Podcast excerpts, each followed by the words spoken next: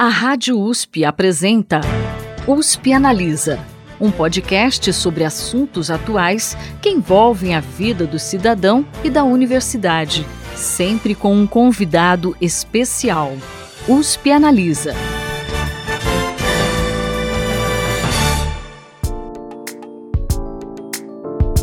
Olá, e aí, tudo bem com você? Tá começando agora mais um USP Analisa e você segue comigo, Thaís Cardoso, jornalista do Instituto de Estudos Avançados Polo Ribeirão Preto da USP, em um bate-papo bem legal sobre Chat GPT e os impactos dessa tecnologia na nossa vida. Eu conversei com o professor Fernando Osório, que é docente do Instituto de Ciências Matemáticas e da Computação da USP e também é integrante do Centro de Inteligência Artificial da USP. E ele me contou um pouquinho sobre as consequências dessa ferramenta para o mercado de trabalho. Ouve só. Professor, ainda dentro dessa questão do mercado de trabalho, né? A gente falava aí da possibilidade de substituição de algumas profissões pelo chat GPT, ou pelo menos uma mudança de tarefas desempenhadas por esses profissionais, e também se fala na criação de novas profissões, que é uma evolução natural do mercado de trabalho. Com o surgimento do DALL-E, que é um programa de inteligência artificial que cria imagens a partir de descrições textuais, também desenvolvido pela OpenAI,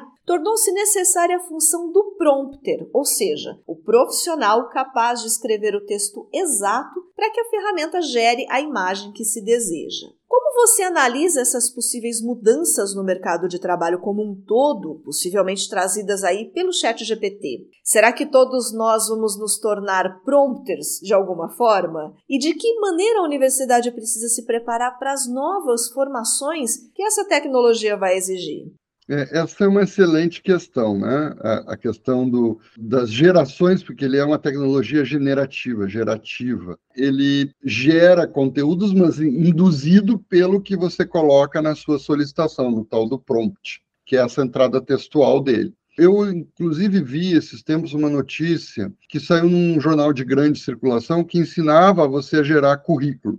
Então, alguém fez uma engenharia de prompt, né? na verdade, engenharia de prompt não dá para falar, colocou lá, eu quero que você gere para mim um currículo, né? era uma designer gráfica que conhecia fotografia e gera. Ele gerou um currículo magnífico. Dizia que tinha capacidade de gestão do tempo, dominava ferramentas como Photoshop e, e outras né, de edição gráfica, que era uma pessoa com uma ótima capacidade de relacionamento interpessoal, esse prompt não falava nenhuma dessas capacidades. O chat GPT fez o quê? Ele botou aquilo que é mais comum, que o empregador quer ouvir. Então ele gerou um currículo falso, porque ninguém sabe se essa pessoa, primeiro, se ela escreve um currículo sem erros de português, né? Ela pode talvez nem saber escrever bem português. Segundo, ela não comprovou e nem falou em momento algum que ela sabia gerenciar o tempo ou que ela tinha uma boa capacidade de relacionamento interpessoal. Pode ser uma pessoa totalmente introvertida que vai travar numa entrevista pessoal. Esse é o caso, sem querer desmerecer, eu acho que estagiários são a base da formação da nossa mão de obra, mas foi uma pessoa que aparentemente era um estagiário estagiário de jornalismo que produziu a matéria. Ou seja, ela não tinha ainda um conhecimento de engenharia de prompt e nem do quão crítico foi publicar no jornal uma receita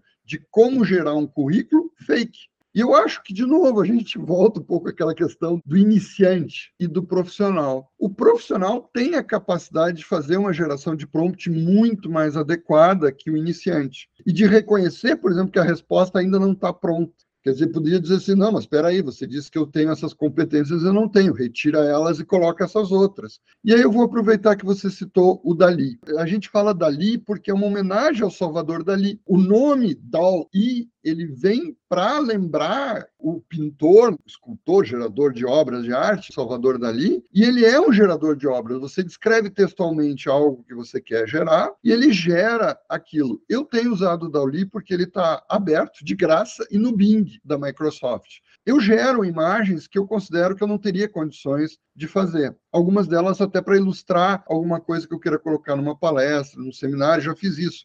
É óbvio, eu tenho uma noção do que, que eu quero alcançar e eu tenho um certo conhecimento gráfico para poder dizer, não, olha, não está legal, o robô não está realista, porque eu trabalho com robótica e tal, e vou evoluindo. A questão do emprego, se nós todos vamos virar engenheiros de prompt, eu não sei, mas é óbvio que a gente deve usar essas ferramentas de alguma maneira. Eu estou usando o chat GPT e, na verdade, o Dali para fazer design gráfico. Então, eu posso estar até tirando, de certa forma, alguma oportunidade de alguém, mas, assim, num seminário eu não ia estar contratando um designer com um projeto caro de longo prazo para fazer um, uma figurinha no slide. O bom designer gráfico, por exemplo, ele quer criar um logotipo. Eu já vi gente dizendo, use o chat GPT e o, e o Dali e outros, o Stable Diffusion, Midjourney, Blue Willow, são várias ferramentas que estão gerando imagens para gente use ela para gerar o logotipo novo de uma empresa. E tem gente que vai lá e faz e gera. Se é o dono da empresa, ele não entende de linguagem, de comunicação, do que, que ele está transmitindo de sentimento, de cores, etc. Ele não é um designer gráfico. E a imagem dele vai ser um logo bonitinho, talvez para ele, mas que não vai traduzir para o público aquilo que se quer transmitir numa imagem de um logotipo. Nessa hora, o design gráfico pode usar o ChatGPT? Pode, porque algumas vezes fazer certas obras gráficas é complexo mas ele vai fazer o quê? Ele vai começar a entrevistar o cliente, vai traduzir isso num prompt, ele vai gerar a imagem, ele vai analisar, ele vai criticar, ele vai melhorar. Isso tudo faz parte do conhecimento do designer. E aí eu de novo eu digo, o iniciante não vai ter condição, o iniciante vai entrar e vai dizer, me gera um logo para a empresa X cujo nome é tal. E não vai saber avaliar bem isso. O profissional, ele vai entrevistar o cliente, ele vai gerar uma coleção de logos, ele vai aperfeiçoar os logos, ele vai introduzir esses conhecimentos profissionais lá dentro, e aí ele pode chegar num logo muito, muito melhor do que eh, ele faria sozinho ou do que o cliente faria individualmente. Perdemos emprego? Não. A gente está exigindo sempre uma maior competência e capacitação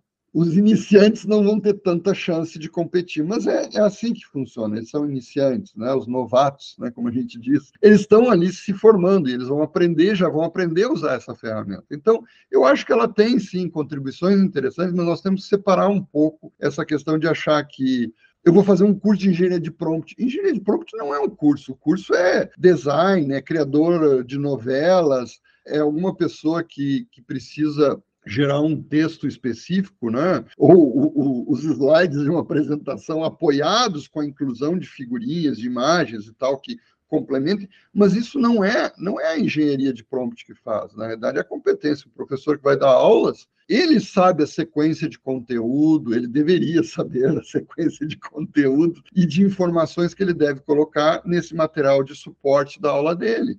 E não é o chat GPT que deve fazer isso, porque senão ele vai gerar aquela aula padrão, né? Já, eu já ouvi dizer e, e ouvi propagandas bem sérias dizendo assim, não, você nos dá uma página de texto e eu gero para você uma apresentação disso. É interessante, mas é perigoso, né? Preparar uma aula, eu acho que é uma coisa muito delicada. E se você preparar uma aula baseado nisso, vai entra no primeiro site que você encontrar o mais famoso e traduz ela em slides, você não é um professor. Você está simplesmente fingindo ser um professor, usando informações que você puxou de algum lugar e colocou elas de uma forma bonitinha na tela. Então, o conhecimento humano é muito importante, o especializado e o bom uso.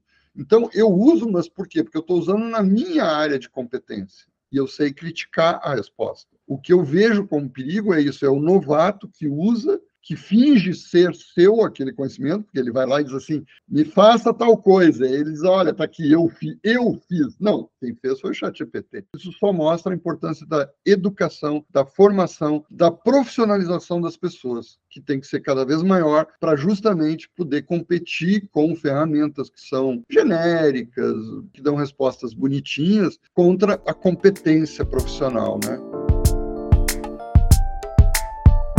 Bom, o programa de hoje está ficando por aqui, mas você pode ouvir mais informações legais que o professor Fernando Osório trouxe sobre esse tema lá no podcast USP Analisa, que está disponível nas principais plataformas de podcast. O USP Analisa termina por aqui, mas eu tô de volta daqui a 15 dias com mais uma discussão bem legal para você. Até lá! Você ouviu USP Analisa um podcast da Rádio USP Ribeirão em parceria com o IEA, Instituto de Estudos Avançados, Polo Ribeirão Preto.